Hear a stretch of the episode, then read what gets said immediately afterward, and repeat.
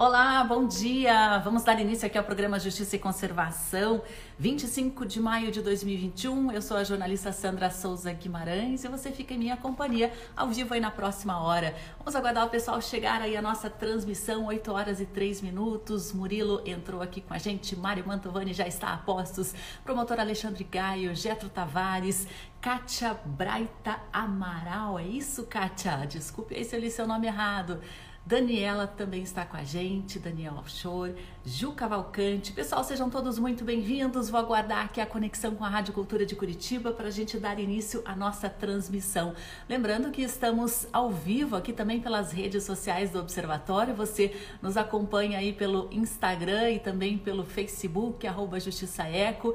E por meio das redes sociais você pode participar aí com perguntas, comentários, sugestões. O seu bom dia é sempre muito bem-vindo. Então passe um café e venha acompanhar com a gente a nossa conversa conversa. Hoje vamos receber o diretor de políticas públicas da Fundação SOS Mata Atlântica, Mário Mantovani. Nós vamos falar sobre a Semana da Mata Atlântica e a relação desse bioma com a agenda climática mundial, qual a importância de se começar seriamente um processo de restauração da Mata Atlântica para segurar as mudanças climáticas. Mário Mantovani vai trazer os detalhes e mais, né? Vamos falar sobre a pauta socioambiental no Congresso, aquela tramitação do PL 37 729, a Lei Geral do Não Licenciamento, como ela está, Mário Mantovani está lá em Brasília neste momento acompanhando essa tramitação, né? E vamos falar também sobre a atuação do Ministério Público, né, na proteção, na defesa da Mata Atlântica. Tivemos decisões recentes a comemorar aí, né, promotor Alexandre Gaio, decisões aqui do Paraná, decisões também no Ministério Público de Santa Catarina. Vamos estar conversando a respeito desses temas também. Pericles Ribeiro, seja muito bem-vindo. Evilânia Martins, o Paulo está com a gente também. Pessoal, Instituto Selva, sejam todos muito bem-vindos, né? Vou adicionar aqui já Mário Mantovani para a gente começar a nossa conversa. Enviei aqui a solicitação, Mário. Lembrando, né, que o Instagram aí permitiu a gente monetizar os nossos conteúdos ao vivo, né, por meio da venda de selinhos. Se vocês quiserem contribuir aí com as nossas atividades aqui do Observatório, sua ajuda é sempre muito bem-vinda. Bom dia, Mário, tudo bem? Bom dia! Estamos juntos? Estamos juntos. Aí em Brasília não está tão frio, né? Curitiba amanheceu hoje com 4 graus. Pô, bacana! é, então, estamos aí na Semana da Mata Atlântica, né? Dia 27 de maio, é comemorado o Dia Nacional da Mata Atlântica. Como está a situação do bioma, né? Esse ano aí, com todos esses retrocessos, essa pressão que temos em diversos aspectos, Mário Mantovani? Bom, a gente tem aí a expectativa do lançamento do Atlas na quarta-feira. Aliás, vamos ter depois também à noite um bate-papo sobre essa questão do Atlas na Frente Parlamentar Ambientalista aqui em Brasília. Então, vai ser, além do, do, lançamento, vai estar aí já na imprensa, saindo os dados. E vamos ver o Paraná, né? Como é que fica, porque o Paraná é sempre vice, está sempre ali beliscando os piores lugares no nosso ranking de estados, né? A gente tem Minas Gerais como o campeão total, mais de cinco, seis vezes na sequência. A Bahia, que esse ano promete muito com desmatamento, porque todas essas coisas que nós vamos falar do licenciamento, esses problemas do licenciamento, vem muito daquela, daquela licença automática né, que faz a tal da LAC, que se lançou é, na Bahia, mas a gente tem expectativas, não é porque vamos denunciar quem está acontecendo. Primeiro que é, é um fenômeno recente muito bom do Atlas. Sandra, nós conseguimos fazer com que as pessoas entendessem que aqueles dados que estão ali são uma orientação para a política pública. Não é para ficar apontando o dedo, ver quem é o pior ou quem é o melhor. É para ver quem consegue mudar, como o Rio de Janeiro, que era o pior deles logo no início do Atlas, e hoje é o estado que está praticamente no desmatamento zero. Quase todos os municípios, já tem mais de 50% dos municípios com os planos de Mata Atlântica, ou seja, isso serviu para uma política pública, para um avanço né, no, seu, no estado, e ganhos também para a água, da biodiversidade, tudo aquilo que a gente já sabe. E o Atlas ganha um componente muito mais interessante. Esses dados agora passam também para o MAP Biomas, que agora tem o MAP Biomas Alerta, que nós vamos ter uma outra forma de mobilização que você vai ter praticamente todos os dias informação do que está acontecendo com a Mata Atlântica, não vai precisar esperar um ano. Né? Essa parceria com a Google, que você tem aí toda essa rede de satélite Planet, e, e ao Ministério Público, eu estava vendo, o Gaio está aqui com a gente, já tem um termo de cooperação para o MAP Biomas Alerta. Então, esse é um ponto. Então, cada dia mais, né, nós vamos vendo os estados, os municípios se adaptando e usando essas informações que são disponíveis, geradas por uma organização não governamental. E tem um histórico que é muito mais interessante. Eu acho que nessa nossa conversa aqui, contar que tem Atlas hoje, qualquer um tem. Mas vai fazer isso lá nos anos 80, no final dos anos 80. E olha que interessante, em parceria com o Instituto Nacional de Pesquisas Espaciais, o INPE. Esse INPE que hoje vem sendo agredido, vilipendiado por esse desgoverno total com relação ao meio ambiente. O INPE foi a primeira referência no planeta sobre como monitorar as florestas né, com, com imagens de satélite. Né, com, esse, com essa conceito, com o conceito eles criaram tudo, e a SOS fez a parceria. Nos anos 90, nós lançamos o Atlas, né, lá em 92, na Eco 92. Em 93, a gente já tinha a proposta da lei da Mata Atlântica que estava previsto lá na Constituição. E o Atlas foi o artífice, foi a principal ferramenta, porque a gente podia mostrar, olha, estão desmatando aqui.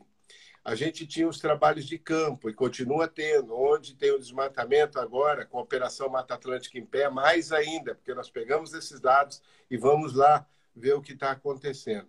E depois esse Atlas, ele mostrava que a gente perdia lá em 92 um campo de futebol de floresta a cada quatro minutos. Olha que, que coisa fantástica que foi você ter uma ferramenta que pudesse apontar onde o fenômeno que está acontecendo, como em Minas Gerais, o carvão que mantém famílias dentro de fornos, né? crianças que deixam de ir para a escola, trabalho análogo à escravidão tudo isso foi demonstrado pelo Atlas. Por isso que essa paixão também para contar um pouco do Atlas aqui, não só dizer vai ser lançado o Atlas, seria tudo tão mais fácil. Né? Ter uma história linda de amor, de dedicação, de ciência, de compromisso, de mobilização das organizações não governamentais usando o Atlas.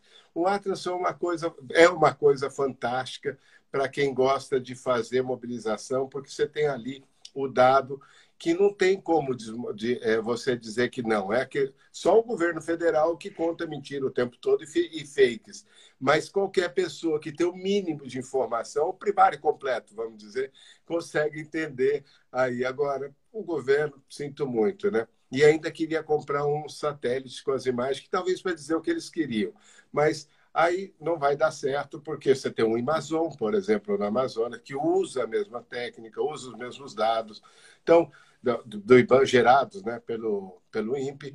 Então, a gente tem uma história muito boa que foi um aprendizado do Brasil de como fazer mobilização com informação correta. Eu acho que esse é o grande, é a grande contribuição que a SOS traz.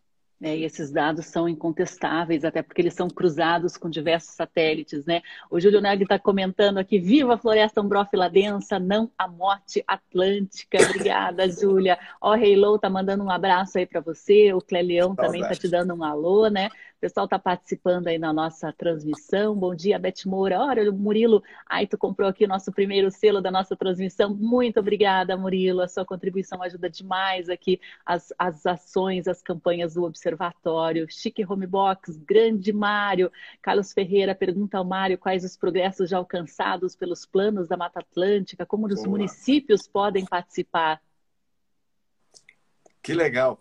Pô, só tem gente boa aí. É, também valeu a, a, promoção, né? A gente colocou isso em todos os lugares. Ah, essa semana nós tivemos no sábado uma reunião no Dia da Biodiversidade com a universidade, com os alunos lá da, de Maringá, com o secretário de Maringá, com a Ana, né, que, que, é, que foi secretária. E, e foi uma coisa impressionante, é o que o plano municipal pode fazer. A partir do dado que você tem, a Maringá fez aquela história de ter 60 metros de cada lado do rio como proteção, fez aqueles corredores de biodiversidade. Maringá tem lá o seu, é, o, seu IPTU verde, a partir disso, né? tentaram, inclusive, reverter esse processo, os vereadores, e o plano municipal foi um, de Mata Atlântica foi o grande orientador. E aí a gente mostra que é possível fazer, por exemplo, vários municípios com a questão da aplicação do Código Florestal, o CAR e o PRA. Olha que oportunidade para o Paraná para a gente fazer os planos municipais em todos os nossos municípios, já que praticamente todos os municípios do Paraná têm Mata Atlântica. E aqueles que têm áreas de transição, pode fazer, por exemplo, Cerrado e Mata Atlântica, como Bauru fez, vários outros é, municípios de São Paulo já fizeram. Então, você tem uma ferramenta. Eu acho que essa pergunta ela tem uma resposta bem interessante. Primeiro, que a gente traz a lei de Brasília para a realidade local. Isso é uma coisa incrível na lei da Mata Atlântica. Essa foi o diferencial. Outro ponto, com o Plano Municipal da Mata Atlântica, a gente resgata o tal do CISNAMA, aquele Sistema Nacional de Meio Ambiente que vem sendo depredado criminosamente por esse governo, acabando, por exemplo, com o CONAMA. Né? Então, a gente conseguiu, na Constituição, com os dados do Atlas em 90, a gente conseguiu aquela mobilização. Foram praticamente 14 anos de batalha com Tereza Urba, Zé Álvaro, todo mundo desse Paraná envolvido aí com a gente. Né? Nós tivemos aí também Clóvis, é, Maternatura, todo mundo, se pudesse ver, mobilizadíssimos né, com a gente. E todas as organizações, surgiu a rede de ONGs da Mata Atlântica. Com essa mobilização, tivemos a lei lei regulamentada, em 2008. 2006 a lei, 2008 regulamentada. Quando a gente conseguiu essa regulamentação, Sandra, nós fomos em cada estado definir o que era o estágio sucessional, que era a diferença dessa lei. O que é uma secundária, estágio médio, avançada, tudo isso que precisava saber.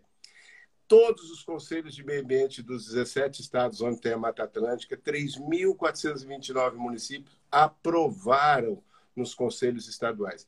Isso foi ratificado no Conselho Nacional. Então, seja aquela lei que, por falta de regulamentação, não tem nenhum o que dizer. E ela dava o principal instrumento, dizer o seguinte: para você aplicar a lei, você tem que ter o plano municipal no seu município. Olha só que legal. Aprovado pelo Conselho Municipal de Meio Ambiente.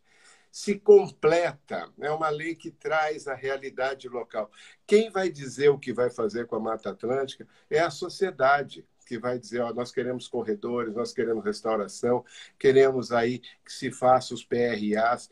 Quantas questões que a gente pode trazer a partir de informações como essa, com o MAP Biomas, com o uso do solo, com tudo isso, nós podemos ter uma aplicação da realidade. Não adianta eu querer salvar o planeta se eu não consigo salvar ali a praça na minha cidade, se eu não consigo cuidar da árvore da rua, se eu não consigo entender o que acontece no meu município. Senão fica tão distante, é como Brasília, é a coisa mais distante de qualquer ponto do planeta, porque não é a real. Né? Aqui as pessoas ficam nessa coisa, como a gente viu agora com o licenciamento ambiental. Então, o plano municipal é um caminho fantástico para a gente comemorar a Semana da, da Mata Atlântica. Olha o que eu falei, comemorar, não é mais aquela coisa de ficar só contando desastres a Mata Atlântica tem um caminho diferente que nós construímos e a gente precisa comemorar. Foi uma conquista, uma vitória da sociedade.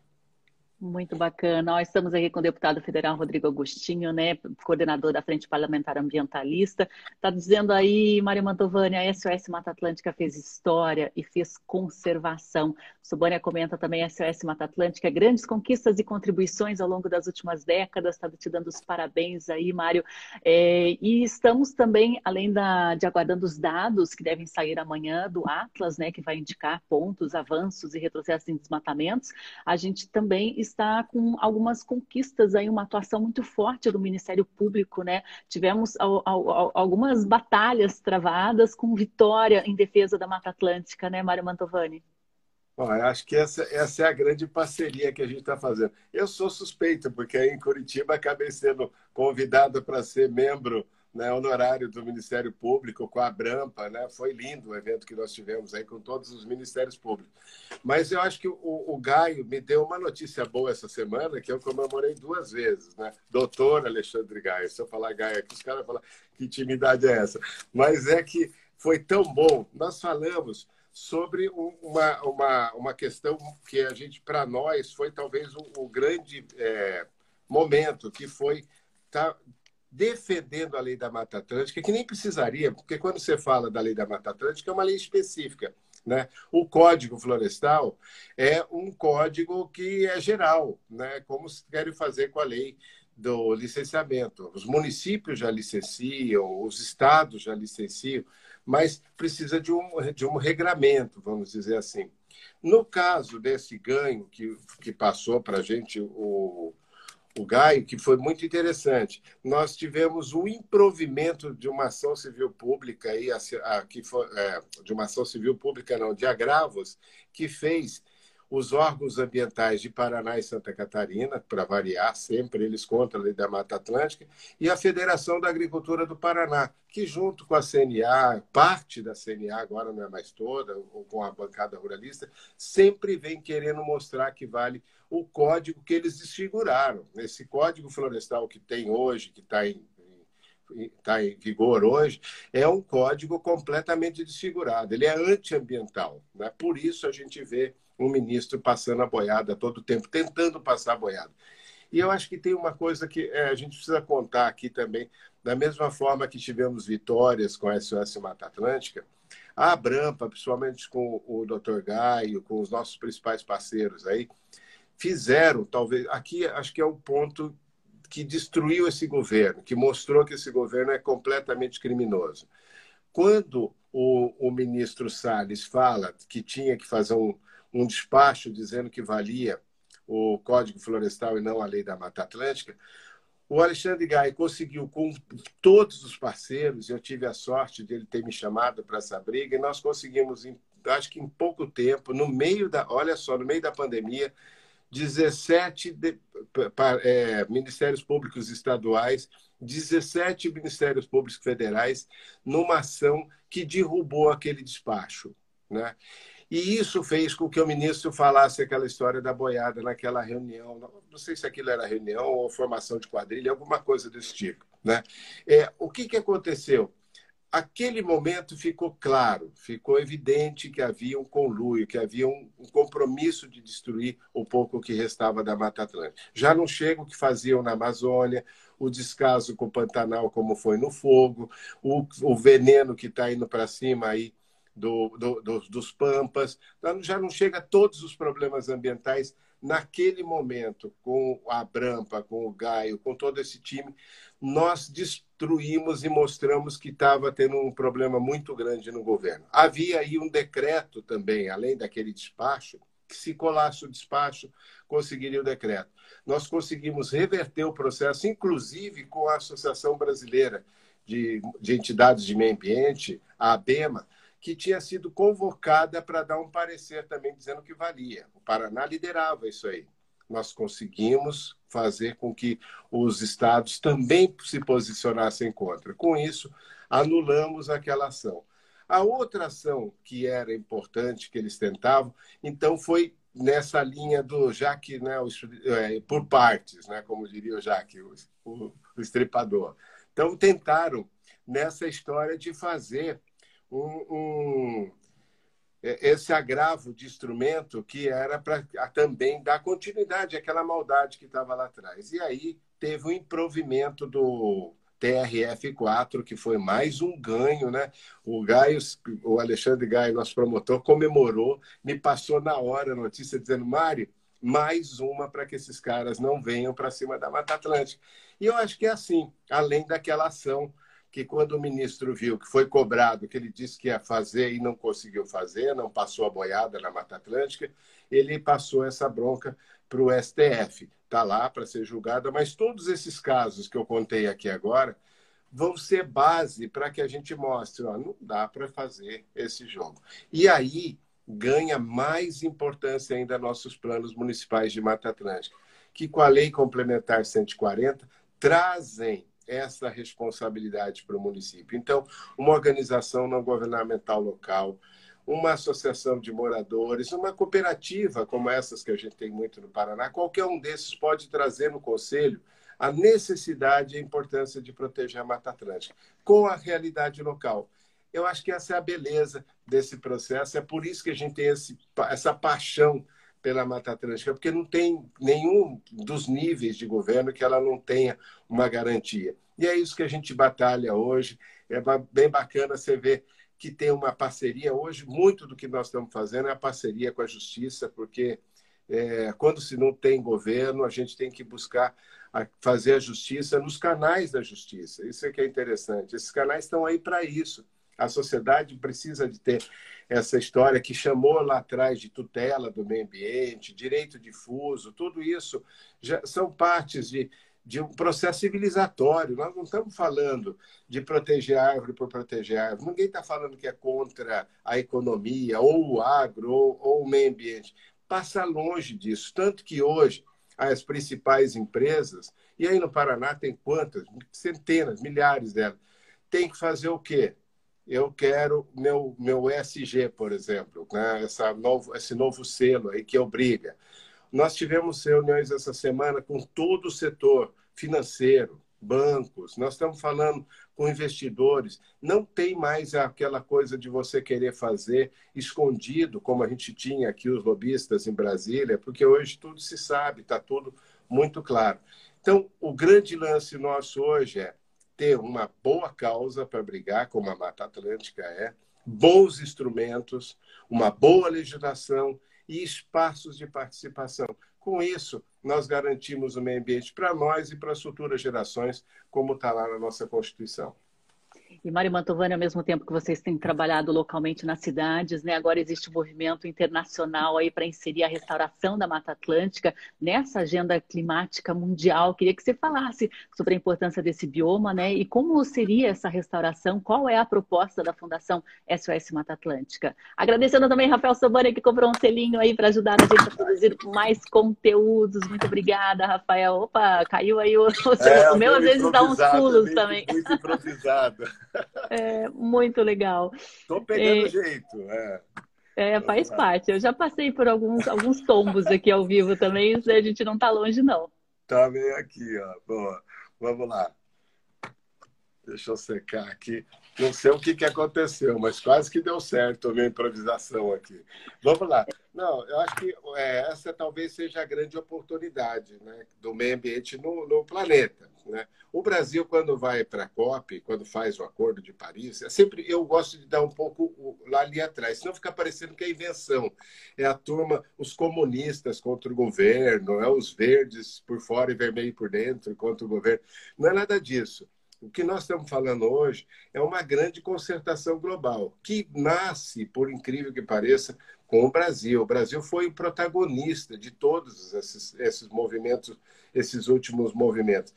Vem lá de 72, quando o Brasil fala na Conferência de Estocolmo que preferia a pobreza, a, a, aliás, preferia a poluição à pobreza. Depois, quando a gente tem o movimento da, de, da redemocratização, esse, esse movimento fantástico, eu me lembro de Tereza toda vez que a gente falava disso, quando a gente vai para a Eco 92 trazendo os movimentos sociais e o movimento ambientalista junto, na Eco 92 surge esse grande compromisso das, da, da da biodiversidade, da COP da biodiversidade, que vai ter esse ano na China, da COP do clima. Olha, tudo isso surge no Brasil. O conceito né, de desenvolvimento sustentável, todas essas coisas que a gente cria e conquista naquele momento. Essa história traz para a gente uma coisa bem legal, porque a partir daí o Brasil vai para todas as COPs, o, o, protocolo de Quioto, que foi aquela primeira discussão do carbono, né? como é que a gente ia fazer, negociar os créditos de carbono. E quando chega a Paris, você tem a tal da NDC, aquelas contribuições nacionalmente determinadas. O Brasil leva para lá uma proposta assim, de restaurar 12 milhões de hectares de floresta, 50 milhões de pastagens né, e depois de reduzir as emissões em algumas áreas. Essa história de restauração, ó, nós estamos falando Acordo de Paris, já 95, né? Pra, é, nós estamos falando de. Aí vai, vamos pra, já para quase 10 anos do Acordo de Paris. Né? O, o Brasil estava trazendo aquele tema de restauração, muitos países falando como ia reduzir. Agora, nesse depois que termina esse, essa década aí da, da, biodiversidade da ONU, a continuidade dessa biodiversidade, dessa COP da biodiversidade, ela traz a questão da restauração. Então, tem, tem ligação com aquilo que estava lá atrás, com o Acordo de Paris, e o Brasil naquele protagonismo que a gente falou. Então, a SOS já vem há bastante tempo, nós estávamos falando do Rodrigo Agostinho aqui. O Rodrigo Agostinho, quando não era deputado, quando era voluntário na SOS com 14 anos de idade, ele cria o Clique Árvore. Olha que coisa fantástica. Né? Aí a SOS começa a ter essa mobilização, as associações de reposição florestal, e nós temos um histórico de mais de 40 milhões de árvores no chão sabemos cada propriedade, onde está, é monitorado com, com o próprio Atlas, é monitorado com as informações que a gente traz, auditorias e tudo, não só financeira, mas também auditoria técnica com os parceiros que temos. Isso fez um credencial para a SOS encarar essa década da restauração. Então, a SOS está hoje forte, tem aqueles centro de experimentos florestais, onde a gente traz todas as informações de uma região que foi de uma propriedade de 600 hectares aí, praticamente, que foi restaurada. E, e é uma coisa prática, né? E esse movimento, Sandra, ele é muito forte. É uma das coisas mais passionais que eu vi. Se você me perguntasse nesses 40 anos que eu tenho de ONG, né, vamos dizer assim, eu te diria que esse é o movimento mais, mais forte para a gente estar tá empenhado, porque é a cara do Brasil, é um jeito prático de fazer meio ambiente, é de fazer a questão de mandar, deixar as coisas para frente, nessa né, coisa de pensar nas futuras gerações, é de, né, de, de produzir água, sei lá, qualquer um desses conceitos que a gente tem hoje estão atrás disso. Nós estamos muito fortes hoje na questão de restauração, e eu tenho visto aí a rede de ONGs da Mata Atlântica, que também começa agora a Semana Mata Atlântica da rede, trazendo o tema da restauração, trazendo aqueles bosques né, que está hoje homenageando os mortos da Covid. Olha, nós estamos falando de 450 mil pessoas que perderam a vida, talvez os maiores desastres que aconteceriam no planeta, né? E a gente também pode homenagear com esses plantios. Então, nós temos aí grandes possibilidades com restauração. E essas informações que a gente traz, elas são muito importantes, porque você tem, por exemplo, a Amazônia para a gente é, fazer uma mobilização de deixar em pé, garantir as unidades de conservação, as terras indígenas, garantir toda aquela cobertura florestal que está lá. E temos na Mata Atlântica a possibilidade de restauração. E aí mais instrumentos ainda. Né? Nós tivemos agora a aprovação do pagamento de serviços ambientais. Né? Nós não estamos parando. Quem parou é quem devia estar fazendo, que foi o desgoverno total que a gente está. Mas nós estamos fazendo a nossa parte e o melhor, com a sociedade participando. Cada árvore que a SOS põe no chão tem um parceiro que está atrás, uma pessoa que plantou pelo site, uma pessoa que veio com a sua empresa se associar a esse movimento, uma compensação, ou seja, todos os espaços estão valendo a pena quando você tem essa, é, esse ideal de vida que é de estar tá plantando e de estar tá restaurando. Muito bacana. Ó, a Maceirota está dando um salve aí, a Raíssa também, sejam bem-vindas. O Miguel Toniolo está comentando aqui. Mário, que saudades de encontro com ambientalistas como você. Está dando aí, né? O Carlos, você é nosso embaixador do meio ambiente. A SPVS está aqui com a gente acompanhando, falando grande reserva da Mata Atlântica, trabalhando com a ampliação de alianças pela conservação e restaurar. São demandas que precisam ser cada vez mais enfatizadas. Muito legal. Acho que deve ser o Clóvis Borges, que está aí na, na, na, no login da SOS Mata, da SPVS Brasil.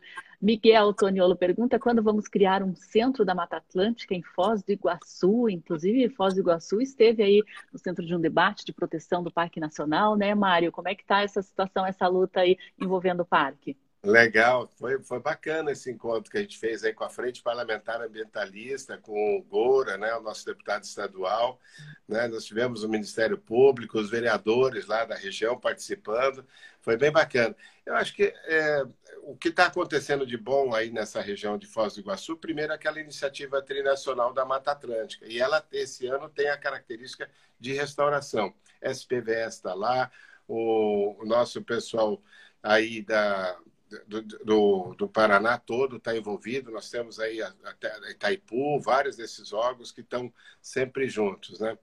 E, e aí tem uma coisa legal, porque na região nós temos, além daquela história do parque, que a gente faz aí um trabalho fantástico junto com a Cataratas, com a prefeitura, nós estamos com o projeto do Euroclima lá de restauração florestal, que é uma articulação que tem com é, Expertise França e com vários parceiros, fazendo o Plano Municipal de Mata Atlântica com a lente climática. Aquele trabalho que foi feito aí no litoral do Paraná, no Lagamar, com a GIZ, o governo do estado, quando a gente fez a primeira aproximação de ter adaptação baseada em ecossistemas dentro de um plano de biodiversidade. Foi um inédito esse trabalho, a gente precisa retomar isso agora que talvez naquele momento não tinha o impacto que tem hoje, a demanda que tem hoje. Então, Foz do Iguaçu, Céu Azul ali do lado, já estão nessa iniciativa e restauração vai ser muito forte, porque a parceria que a gente tem aí com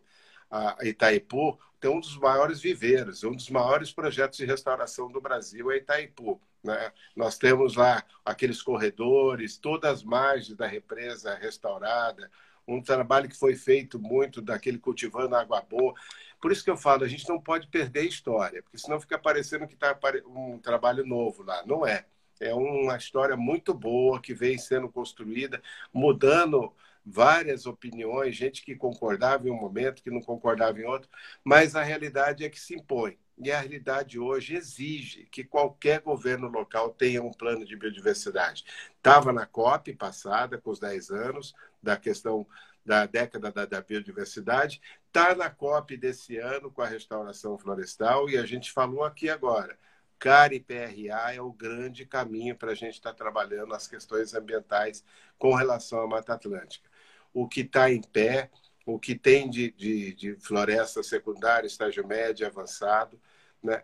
pode-se usar todas as outras áreas, não impede nada o desenvolvimento da, do, da, da, da, agricultura, qualquer coisa desse tipo. Então, Foz do Iguaçu fez um alto avanço com esse plano de biodiversidade e o plano de Mata Atlântica com a lente climática junto. Precisamos ampliar isso no Paraná. Eu fiz esse desafio ao secretário de Maringá no sábado. Vamos ver se rola, eu estou confiando.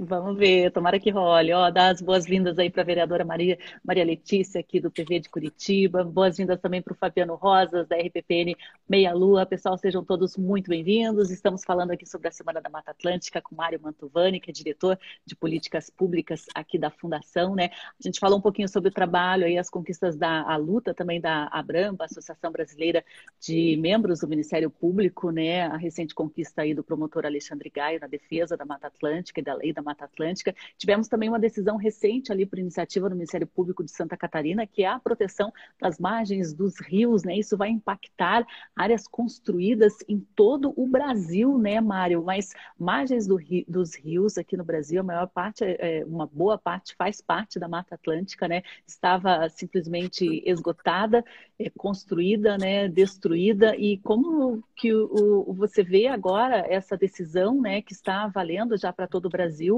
Mário, de aumentar essa margem, essa proteção de 15 para 30 metros?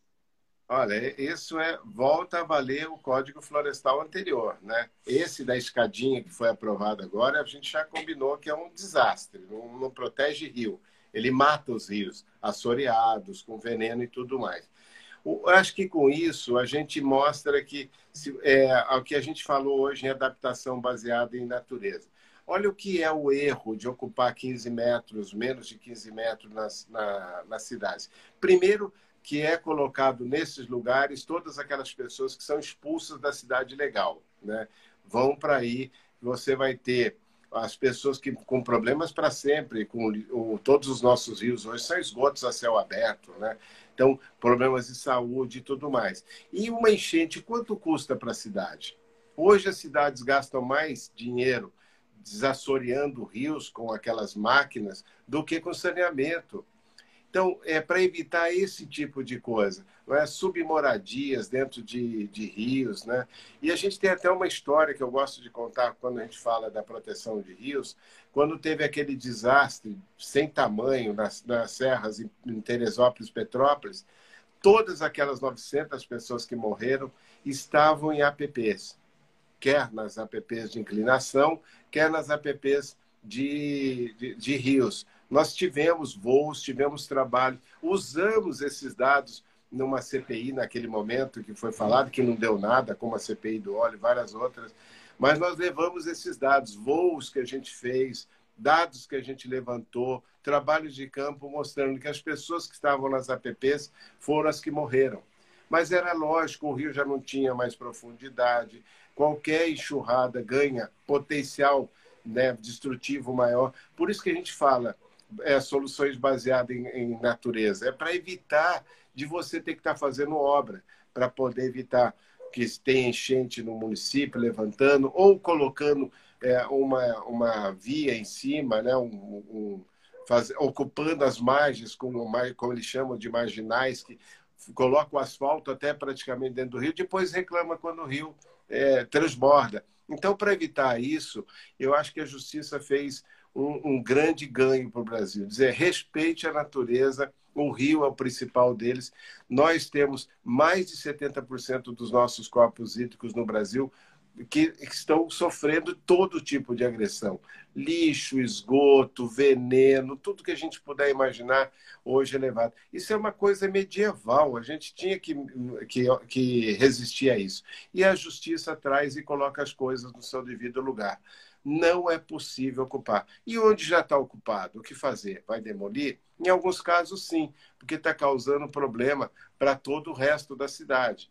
Em alguns casos, vai se tentar arrumar, fazer depois aí um, um, um, um parque linear, como fez. Olha a experiência de Maringá. 60 metros de cada lado é fantástico. Né? Ou aí mesmo com Curitiba, com as RPPNs, com os trabalhos que a gente cada vez mais tem a importância. Né? Eu lembro das discussões com Marilza, como era interessante essa visão que a gente tinha da secretária, que trazia essas coisas para a gente falar, como é que a gente faz, qual é o movimento que a sociedade percebe melhor. Esse das áreas verdes, né? E, não é aquele de pedir licença para tirar a árvore da frente de casa, porque está sujando, caindo folha, mas esse de proteger os rios. A gente já viu aí algumas recuperações que foram feitas, não só em Curitiba, em todo o Brasil, onde se recupera um rio, e, e os movimentos que a gente tem internacionais de renaturalização. Aqueles que tinham canalizado estão voltando hoje a ter isso. Aqui em São Paulo, em outros movimentos, no Brasil inteiro a gente tem espaços e, e, e retomadas de, de, de reconquistar os rios, vamos dizer assim, os espaços que a gente tem. E, eu tenho a sorte de ter tido uma formação com relação à, à recuperação de bacias hidrográficas, né? principalmente restauração que a gente chamava conservacionista. Um movimento que a gente lançou aí no Paraná, com o Rio Tibagi, lá nos anos 80, né, com a Surema fantástica que existia. Já tinha essa visão que é importante, o rio é, é o principal elemento da nossa paisagem, pode-se dizer. Tanto que como se ordena o planejamento ambiental a partir das bacias hidrográficas. Nós precisamos resgatar isso. A justiça fez o que o governo não consegue fazer e esse bypass que queriam dar, infelizmente isso começa em São Paulo com o secretário que criou uma normativa aqui e deu esse problema que está indo para o Brasil inteiro. Agora as coisas estão colocadas no seu devido lugar. Respeitar a APP é respeitar a cidadania, é respeitar a água, é respeitar a vida. Nós temos que ir por esse caminho. É, né, o direito coletivo acima do individual. Miguel comenta que temos tecnologia, mas o saneamento não é nem básico ainda. É, temos que resolver aí começar pelo básico, que é o saneamento, né? Inclusive, amanhã, aqui no programa Justiça e Conservação, vamos receber aqui a promotora Luciana Poli, ela que é coordenadora do Centro de Apoio Operacional do Meio Ambiente do Ministério Público de Santa Catarina, para falar sobre essa decisão recente aí do Tribunal do Superior Tribunal de Justiça em resposta a um recurso movido pelo Ministério Público de Santa Santa Catarina, que estabelece que essas construções em áreas urbanas consolidadas, ou seja, dentro das cidades, terão que respeitar o que diz o Código Florestal e não as leis locais de parcelamento do solo. Né? Isso significa, né, Mário, que passa a ser obrigatório respeitar essa distância mínima de 30 metros. Ah, minha filha é fantástico aqui. isso. Nem, até parece que precisava disso, né? Qualquer informação básica já mostra. Mas é legal porque é aquilo que eu falei, coloca as coisas no seu devido lugar.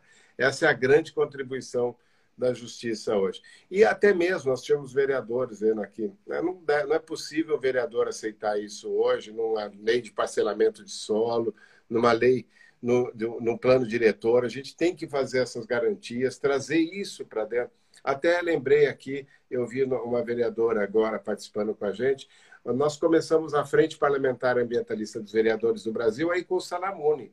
que fez a primeira edição da frente. A gente tem, tem a frente em Brasília, tem as frentes estaduais, e o Salamone topou o desafio de abrir essa iniciativa das frentes locais, né?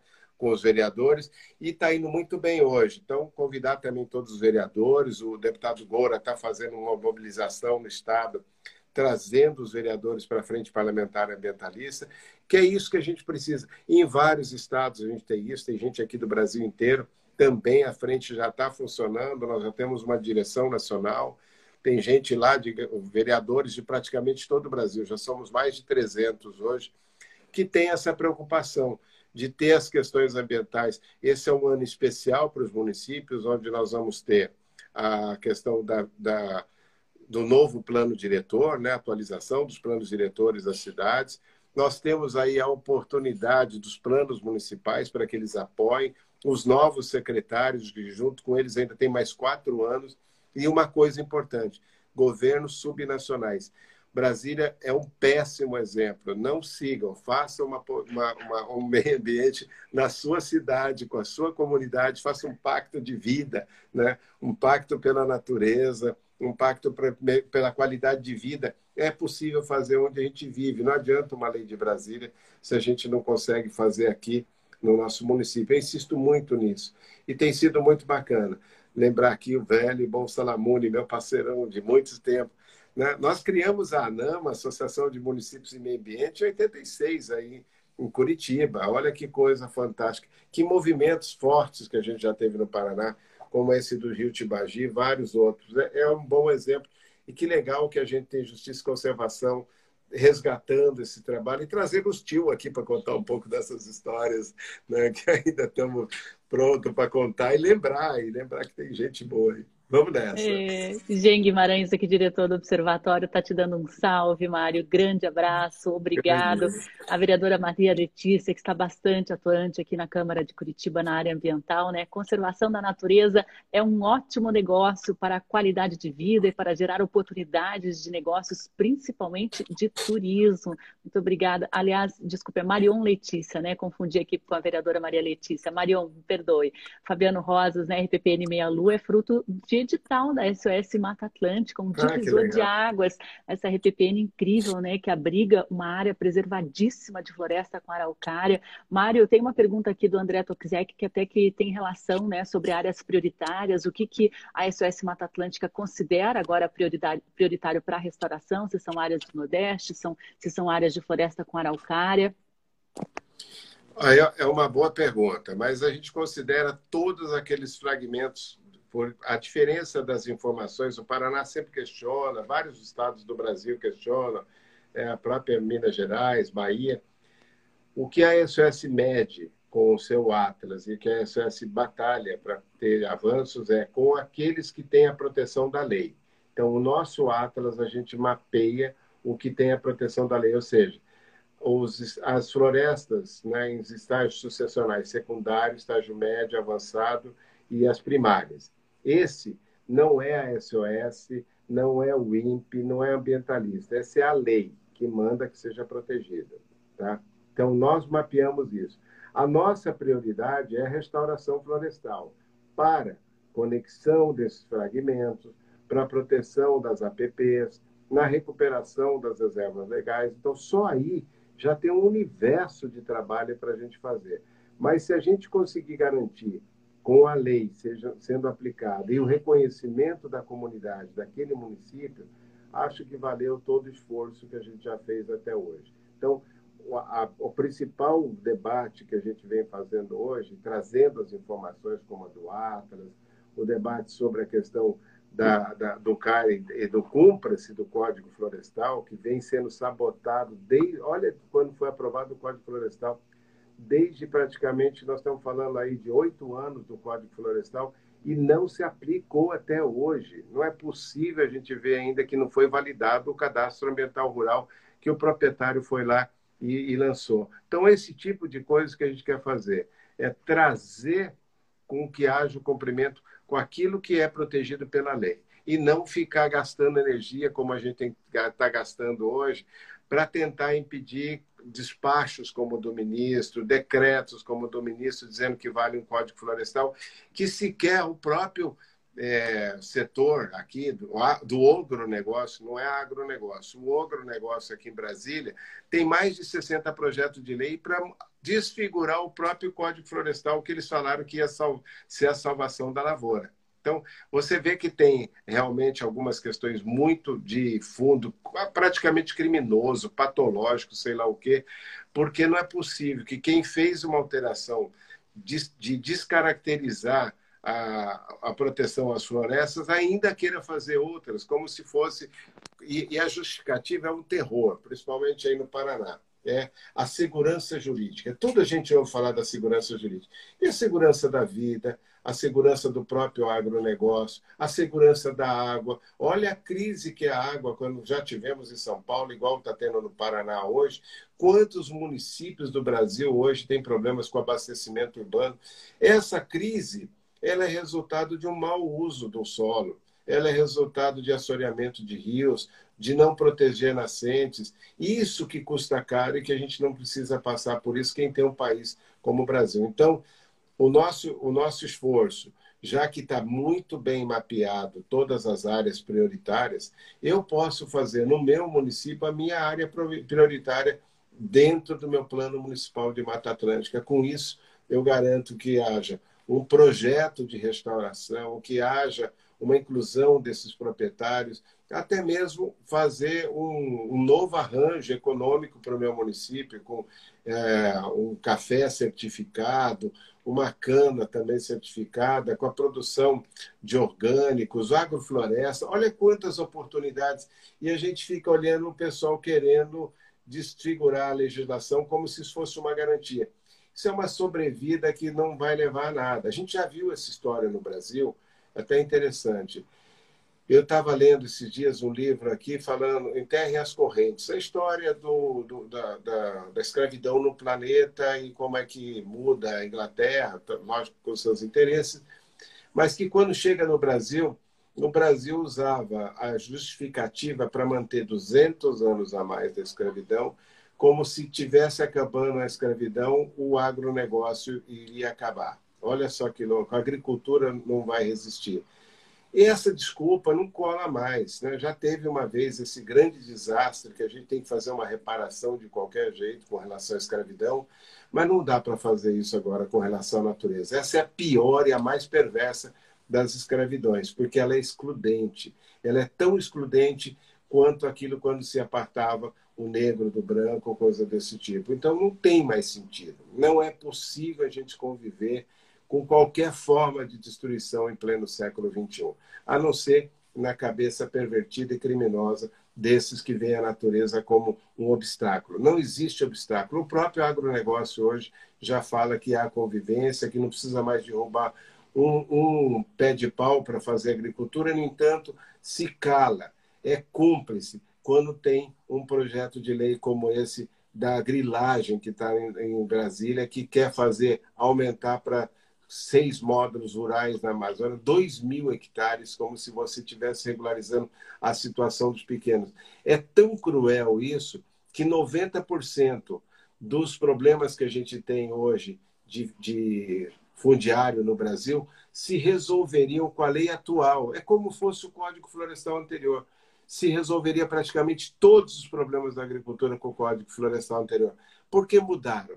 Porque tem um grupo que não se adequa a esse momento do planeta e estão fazendo isso. Na mesma coisa com esse projeto de lei. Talvez os dois maiores problemas de Brasília hoje sejam o, o trabalho com o licenciamento ambiental, que é para passar o trator em cima de tudo e soltar a boiada, e essa lei da grilagem, que é um, talvez o maior escândalo do século XXI, tanto quanto as mortes que a gente tem hoje pela Covid. Acho que o Brasil entrou num momento de obscurantismo total, com esse tipo de pensamento ainda no século XXI. É, tem um recado aqui do Carlos Manuel Amaral, né, conselheiro da SPVS, no exercício da presidência do Conselho Deliberativo da SPVS. Está dando parabéns aqui ao AJC. Obrigada, Carlos, por essa belíssima live. Um abraço ao Mário, que está nos trazendo informações preciosas. Né? A SPVS tem uma pergunta aqui a respeito do Brasil que está politicamente entregue ao ruralismo, só opções amplas de boicote com, de como a commodities podem gerar mudanças, na sua opinião, Mário? Queria que você respondesse isso e, para a gente encerrar, também respondesse como que está a situação em Brasília e a movimentação como assim encerrar? Como é? Nem começamos ainda. Não, temos mais aqui sete minutos. Eu achei que a gente estava fazendo aqui um aquecimento para trazer as pessoas para o assunto.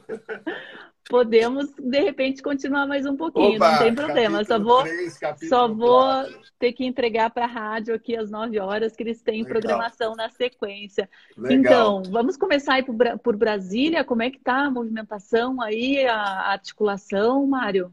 Olha, então, temos assuntos. Eu, eu, eu, acabei de sair né, é, de, de, de, São Paulo, da, da, minha caverna, depois de vacinado, importante saber disso. Né? Vim para Brasília para tentar ver se a gente trabalha no Senado, e é importante cada um de nós que está ouvindo hoje trabalhar os seus senadores, né, nos seus estados, para que a gente tenha um, o que não deixe é, progredir dentro do Senado o que veio da Câmara. Foi um desastre sem tamanho, foram 300 votos, nós aumentamos o nosso número de 60 no Código Florestal para 150, porque não, é, era evidente que é ruim o processo, e é evidente que quem está no Congresso hoje, boa parte consegue entender que o Brasil está num, num caminho muito perigoso, né? É, não só das milícias tomando conta, mas também essa milícia que, do, da, do campo, que está se armando, que é perigosíssima, que vai acabar talvez com a caça, vai acabar com a, o nosso pouco de biodiversidade que a gente tem, porque nós temos algumas florestas, mas com vazios em termos de biodiversidade.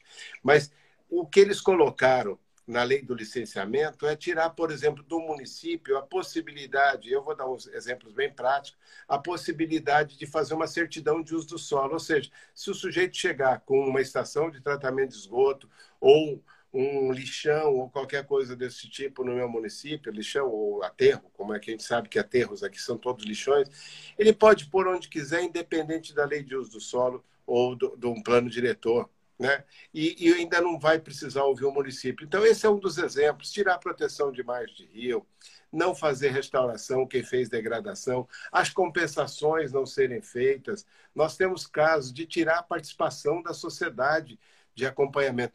O, o, o, a lei do, que a gente tem do licenciamento ambiental no Brasil estava lá previsto na Constituição também, é constitucional, já que o presidente fala que trabalha nas quatro linhas da Constituição, está desprezando essa. Por quê? É o único instrumento que a sociedade tem hoje para acompanhar qualquer. É é um, de controle social, talvez seja o único instrumento que a gente tem hoje para evitar, por exemplo, mais outras belo montes da vida, coisas que a gente hoje sabe porque tinha um licenciamento ambiental. Acabando o licenciamento ambiental, vai ser um grande desastre. Tinham tirado a outorga. Imagina você tirar água do rio como você quer e depois você vai dar criando problema para outros. Ou seja, praticamente tudo de errado, todas as maldades que esse governo não conseguiu fazer aí, acabando com a lei da Mata Atlântica, com outros, estava tentando colocar no licenciamento ambiental, inclusive essa autorização automática, né, esse licenciamento automático. Então, a gente conseguiu mostrar esse, esse grave crime contra a sociedade, agora vamos para o Senado e tentar barrar esse problema chamando os senadores nem para discutir, isso não pode ter audiência nem nada. Esse é um processo que tem que morrer no Senado e se talvez fazer um outro diferente, esperar passar esse tempo de escuridão e esse tempo de retrocessos que a gente tem desse desgoverno total com relação não é só ao meio ambiente, é importante a gente dizer isso aqui. Nós não estamos falando só de ambientalista que é, é, é chororô, de perdedor, coisa do tipo, ou quem é contra a, a agricultura. Nós estamos falando hoje está falida a educação, a saúde, a habitação, o transporte, tá, todos os aspectos do Brasil estão falidos. Né? Olha o que tem na ciência hoje. O nosso ministro da Ciência está no espaço, nem voltou para cá para dizer que a Terra não é plana. É uma coisa inacreditável o que está acontecendo no Brasil. Nós temos que ter um mínimo de noção de realidade. Não é possível a gente ver esse desmonte do ponto, qualquer ponto de vista, né, de, de saúde principalmente. Olha o que a gente está passando. Então, não é papo de ambientalista, é um papo de pessoas que sabem que a partir do meio ambiente se pode resgatar o nosso principal compromisso com a vida, fazer a inclusão social, diminuir essas distâncias entre a qualidade de vida é para todos. A natureza não distingue. E é isso que a gente tem que conseguir fazer. Né? Então, um pouco disso em Brasília. O nosso esforço agora é no Senado, convoco todo mundo para essa mobilização. A gente vai estar com a reunião da Rede Mata Atlântica se posicionando com relação a isso essa semana, a própria SOS. Quem vai começar a Semana do Meio Ambiente daqui na primeira semana de junho já pode pôr esse tema né, de mobilização, busque um senador em qualquer lugar e demonstre a ele que isso não pode, esse crime não pode perpetuar também no Senado. Então, esse é o desafio que a gente tem agora. Exatamente. Cada um que votou, que elegeu o seu senador, deve ir atrás, né? deve fazer essa pressão. Jean Guimarães subiu a hashtag aqui, veta Senado, e também PL 3729 não. Pessoal, vamos nos mobilizar aí para pressionar o Senado, né? Aqui no Senado, os senadores paranaenses temos Oriovisto Guimarães, teve, temos Flávio Arnes, que já se posicionaram contrariamente ao PL 3729, temos Álvaro Dias, que pelo jeito aí é, vai apoiar, é né? É... Não, a gente tem que chamar ele, a razão pelo menos de vez em quando, enquanto der um, um, um, flash de lucidez, que ele consiga entender o que está acontecendo. É, mas em qual, seja em qual estado você estiver, né, faça uma pressão no seu senador, né? É muito importante essa mobilização popular, né? Saber a opinião dos eleitores é muito importante na hora de uma tomada de decisão. A Edna aqui fazendo uma parte, né, elogiando a minha maquiagem. Muito obrigada. A Edna foi o que eu consegui fazer a esse horário.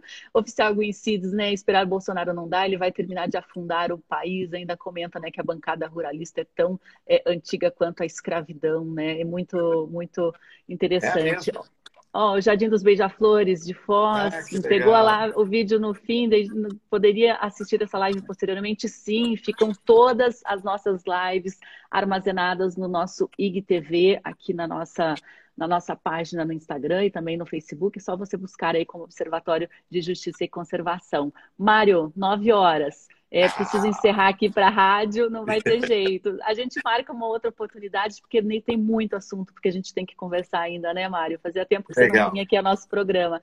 Tudo bem? Opa, me chama que eu sou facinho. Eu já disse para vocês, eu estou em casa. É uma alegria muito grande reencontrar todo esse time que está aqui. Fantástico. Obrigado, gente. Qualquer coisa, viva a Semana da Mata Atlântica. Vai assiste lá o, na quinta-feira nós temos o, a sessão solene de abertura do Viva Mata. Vai ser super legal, grandes surpresas para essa semana. Os dados do Atlas amanhã, muitas atividades. Vem na nossa página, vai ver. Frente Parlamentar Ambientalista trazendo boas, bons assuntos também para a gente. Todo mundo junto. É isso aí. Obrigado, é Sandra. Obrigado, Obrigada, ansiosa para ver os números divulgados amanhã do Atlas da Mata Atlântica. A gente conversou com o Mário Mantovani, da Fundação SOS Mata Atlântica. A gente deu início aí à Semana da Mata Atlântica, né? Dia 27 é o dia oficial. É. E a gente segue a nossa programação amanhã, a partir das 8 horas da manhã, ao vivo. Até mais. Muito obrigada pela audiência e pela presença de todos. Tchau, tchau, Mário. Valeu, gente.